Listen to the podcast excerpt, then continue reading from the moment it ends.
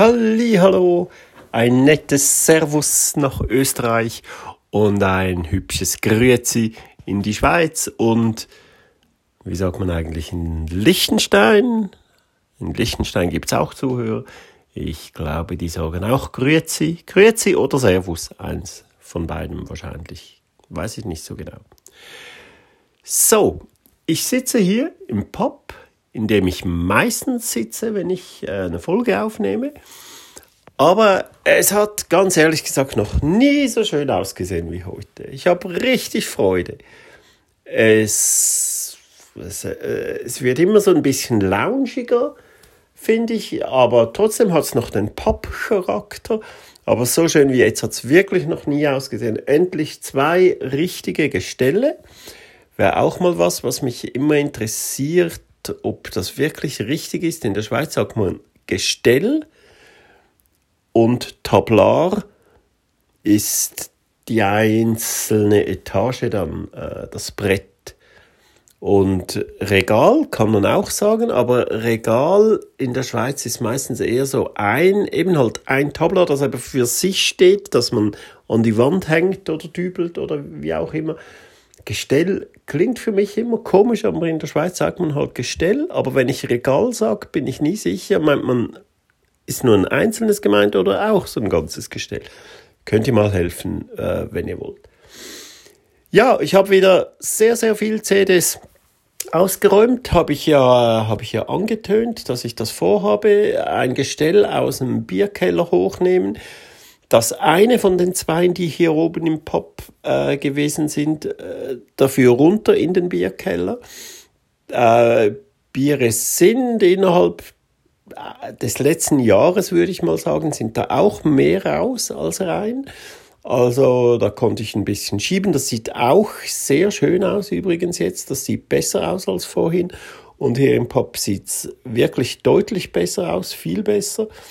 Äh, richtig cool. Wie gesagt, ich mache dann ein Foto und in der nächsten kurzen Folge, ich hoffe, ich schaff's, mache ich wirklich mal ein Special mit vorher-nachher. Das Problem ist, dass ich das Zeug meistens so spontan immer mache. Wirklich dann, wenn ich es machen muss. Ich kann es zum Teil nur ansehen und, ah, nein, das, ah, da muss ich was machen.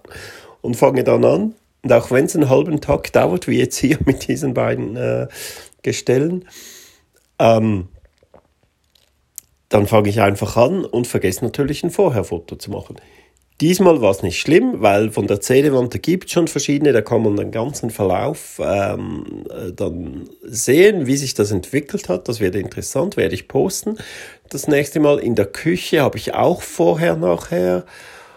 Und, aber dann ist vielleicht wirklich schon fertig. Ich vergiss immer die vorher Fotos zu machen. Und das kommt gleich als erster Tipp. Macht Fotos zählt das Zeug, das sie rausbringt, äh, macht vorher, nachher Fotos, weil, da, weil das ist das Schöne, wie das nachher aussieht, dass man die Veränderungen sieht und plötzlich einfach alles schöner und besser aussieht. So, ähm, Zahlen, ähm, ich habe irgendwann vor vielen Folgen mal erzählt, dass ich demnächst die Küche und den Dachboden zähle, habe ich immer noch nicht geschafft. So viel dazu. Habe ich aber auch nicht auf die To-Do-Liste gesetzt. Das wird passieren in nächster Zeit automatisch. Wenn ich es mir vornehme, dann passiert es eh nicht. Ich muss Bock dazu haben und das wird ganz spontan passieren, das weiß ich. Äh, Im Pub bin ich auf 705 Dinge jetzt, was natürlich immer noch viel ist, aber das letzte Mal, als ich es erzählt habe, waren es, glaube ich, noch wirklich weit über 1000. Äh, Bücher sind nochmal ein paar weg. Im Bücherregal sind jetzt auch alle DVDs und Blu-rays drin und sogar das Vinyl. Also Bücher sind nochmal ganz viel raus. Und ach, es sieht einfach schön aus. Im Ganzen bin ich jetzt bei 1090 Dingen, weniger als auch schon. Äh, Küche und Dachboden ähm, stehen noch an. Ähm, soweit, äh, soweit das Update. Und jetzt gibt es noch zwei Podcast-Tipps. Ähm, Wieder mal, habe ich ja schon lange nicht mehr gemacht, aber zwei wirklich coole Podcast-Tipps, die jetzt nichts direkt mit Minimalismus zu tun haben. Aber zum einen könnte ich mir vorstellen, dass die eine oder der andere aufgrund der letzten Folge vielleicht doch ein bisschen neugierig geworden ist auf dieses komische Vegan-Dings. Hm. Ähm, viele können sich das überhaupt nicht vorstellen, habe ich mir auch lange, lange, ich schäme mich heute ein bisschen dafür, über 30 Jahre nicht vorstellen können, obwohl ich genau so lange vegetarisch unterwegs war. Nämlich 30 Jahre habe ich immer gesagt, vegan könnte ich nie. Und trotzdem ist es plötzlich passiert. Wer sich fürs Thema interessiert und wirklich einen sehr kompetenten und trotzdem sehr coolen, sie ist relativ jung, ich habe die bei Instagram ähm, entdeckt, Cara Dumont oder Dumont oder Dumont, keine Ahnung wie sie heißt, Cara halt. Die macht wirklich einen coolen Podcast zum Thema. Wenn man bereits vegan unterwegs ist, muss man sich das nicht anhören. Man kennt das Allermeiste. Aber zum Einsteigen empfehle ich das sehr. Hört das an bei Folge 1 und macht das chronologisch weiter. Sehr, sehr gute Infos, sehr viel Hintergrund und sehr nett und logisch und ohne moralischen Zeigefinger. Und, und einfach wirklich schön gemacht. Ähm, der heißt Eat Pussy Not Animals. Ja, ja, lustig, lustig. Äh, sie ist jung, sie spricht auch ein bisschen Jugendsprache, ist frech und rotzig und, und aber sehr intelligent ähm, und wirklich gut, kann ich sehr empfehlen. Eat Pussy Not Animals von Cora Drummond, heißt sie, glaube ich, Drummond. Aber sie spricht Deutsch. Hat vielleicht englische, schottische, irische, walisische oder auch US-amerikanische, wer weiß es, Wurzeln. Ich kenne sie nicht persönlich.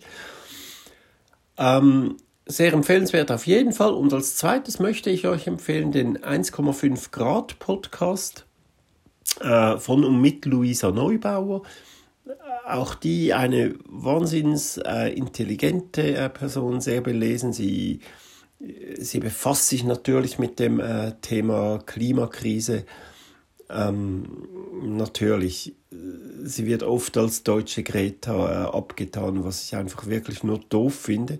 Natürlich hat sie Greta dort mal kennengelernt und, und, und, und die sucht natürlich äh, Mitstreiter in den verschiedenen Ländern und ist froh, wenn da jemand ein bisschen so die Leaderrolle übernimmt. Die macht das super ähm, habe ich auch, bin ich auch gefolgt und habe viel gelesen von ihr und äh, viel gehört. Höre ihren Podcast 1,5 Grad. Den empfehle ich euch. Eat Pussy Not Animals empfehle ich euch. Und ich empfehle euch, Fotos zu machen, bevor ihr was ausräumt, ausmistet, umräumt und so weiter. Genießt die Vorher-Nachher-Bilder und dann könnt ihr schauen, ah, was, so sieht das mal, so sah das mal früher aus und jetzt sieht es so aus, so toll. Das ist einfach tolle Motivation und zählen, zählen und immer die Dinge in Frage stellen, wenn man etwas sieht und sagt, brauche ich das jetzt? Gibt es ziemlich oft, vor allem Dinge, an die wir so und so gewöhnt haben, die wir als normal äh, betrachten. Zum Beispiel den, äh, den Kübel, den Abfalleimer im, im Bad. Braucht's den? Den habe ich nie in Frage gestellt, bis ich das gelesen habe auf Instagram, auf einem Minimalismus-Account, eine, die ausgeräumt hat und immer alles dokumentiert. Und, und die hat plötzlich gesagt, sie hätte den äh, Abfalleimer im, ähm, im Bad aussortiert. Und ich habe dann gefragt, äh, wirklich, aber den braucht's doch und so, weil äh, weil konnte ich dann schon nicht mehr genau äh, sagen. Und äh, die hat gesagt, ja, das wäre Gewöhnungssache. Innerhalb von zwei Wochen hätte man sich schnell daran gewöhnt. Habe ich gedacht, das probiere ich aus.